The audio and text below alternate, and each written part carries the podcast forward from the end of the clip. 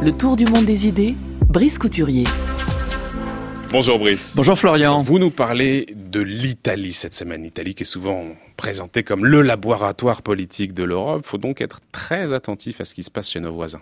Oui, pour le pire, le nazisme a été au départ une copie laborieuse du fascisme italien, comme pour le meilleur.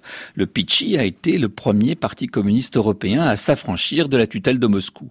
Berlusconi a exaspéré les observateurs étrangers avec sa politique postmoderne, ben, il avait 20 ans d'avance sur Donald Trump. Quant à Emmanuel Macron, il doit méditer la carrière météorique et les erreurs de Matteo Renzi, tant sautent aux yeux les ressemblances entre les deux hommes et leur politique. Alors cette capacité des Italiens à inventer des formules politiques qui finissent par s'imposer chez leurs voisins doit en effet nous inciter à tirer les leçons du scrutin parlementaire de dimanche. Première leçon, l'accélération des flux migratoires qu'a connue l'Europe ces dernières années inquiète la majorité de ses habitants. En Italie, l'immigration était devenue le premier sujet de préoccupation des électeurs. Ce phénomène est appréhendé à travers un concept de mondialisation qui rencontre de plus en plus de résistance au sein des peuples européens et l'Union européenne est rendue responsable d'une ouverture des frontières qui menace à la fois les producteurs et les modes de vie comme l'explique le politologue bulgare Ivan Krastev, l'argument selon lequel la faible vitalité démographique de certains peuples européens devrait être compensée par une immigration massive en provenance de pays non européens est reçu avec hostilité. Il suppose en effet que les personnes, réduites à leur statut de producteurs, de consommateurs, sont interchangeables et que les cultures ne comptent pas. Comme on le voit en Italie, la panique démographique renforce le besoin de protection au lieu d'inciter à l'ouverture à l'autre. Ainsi que l'écrivait dans le Figaro d'hier Dominique Régnier, le rapport désinvolte à la frontière est la faute historique des responsables européens et elle provoque une sécession politique. Voilà donc pour la première leçon. Deuxième leçon, attention au populisme. Il ne reflue pas, Brice. Oui, parce que cette sécession se traduit par la montée d'une vague d'hostilité envers ce que Beppe Grillo, le fondateur du mouvement 5 étoiles, a nommé la casta, la caste. Il désignait par là les politiciens de carrière, mais aussi les médias qui font la morale et croient donner le ton, ce que Jean-Luc Mélenchon chez nous appelle de son côté le parti médiatique. J'avais moi-même mis en circulation en 2016 l'expression parti des médias, ce qui m'a valu bien des critiques. La première caractéristique des partis populistes est en effet d'opposer les masses aux élites. Alors tant que celles-ci sont reconnues compétentes et honnêtes, que les politiques qu'elles appliquent donnent des résultats appréciés, ben les masses acceptent cette direction.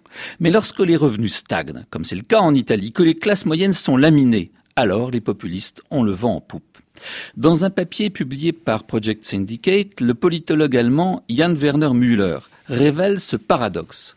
Ces mouvements populistes reprochent aux partis politiques traditionnels d'être devenus des cartels d'élus rassemblés pour la seule défense de leurs intérêts de carrière. Mais ces mouvements ont eux-mêmes comme caractéristique commune de prétendre juxtaposer des formes d'organisation horizontales, ultra-démocratiques, avec un leadership charismatique concentrant énormément de pouvoir. Beppe Grillo n'exerce plus aucune fonction officielle au sein du mouvement 5 étoiles, mais il est propriétaire du blog où sont prises les décisions. Le Premier ministre autrichien Sebastian Kurz a gagné les élections en transformant le vieux parti de droite EVP en liste Sebastian Kurz, et Pablo Iglesias, leader de Podemos en Espagne, ne se cache pas de pratiquer un léninisme en ligne. Ces mouvements anti-système pratiquent donc une forme toute nouvelle d'autoritarisme, relayée par les possibilités de communication offertes par le numérique. Deuxième caractéristique de ces mouvements, l'unanimisme. C'est le reproche qu'on faisait au syndicat Solidarność lors des grandes grèves de la Baltique.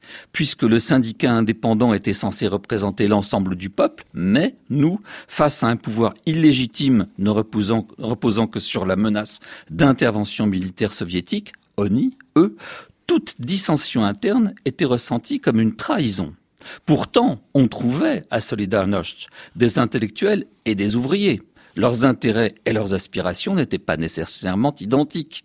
Et lorsque le régime communiste est tombé en 1989 à la faveur d'élections libres, on a découvert que cet unanimisme de façade dissimulait une grande pluralité d'opinions.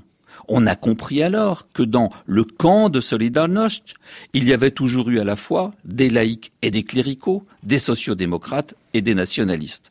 La démocratie favorise l'expression de ces clivages, le populisme s'en méfie. Le leader populiste, comme l'a bien montré Jan Werner Müller, se reconnaît à ce qu'il prétend parler au nom du peuple tout entier, ce qui est une manière d'opposer au vrai peuple d'autres qui n'en font pas partie et comporte la tentation de désigner des boucs émissaires. Car le vrai peuple peut exclure la bourgeoisie nationale, c'est le sens qu'a pris ce mot, le mot peuple dans la gauche révolutionnaire au cours du XIXe siècle chez nous, mais dorénavant, le vrai peuple a tendance à exclure surtout les minorités ethniques, ce que font les mouvements populistes et xénophobes de l'Europe du Nord et du Centre, vrais finlandais, yobik hongrois, etc., en Italie, ce sont les immigrés qui font les frais de cette détestation devenue majoritaire.